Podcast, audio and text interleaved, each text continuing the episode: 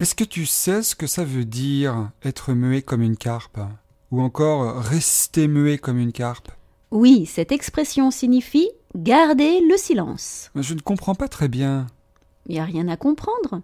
Une carpe ne parle pas. Alors on dit muet comme une carpe. Par exemple, je serai muet comme une carpe. C'est utilisé dans le sens vous pouvez me faire confiance, je ne dirai rien. On dit aussi muet comme une tombe.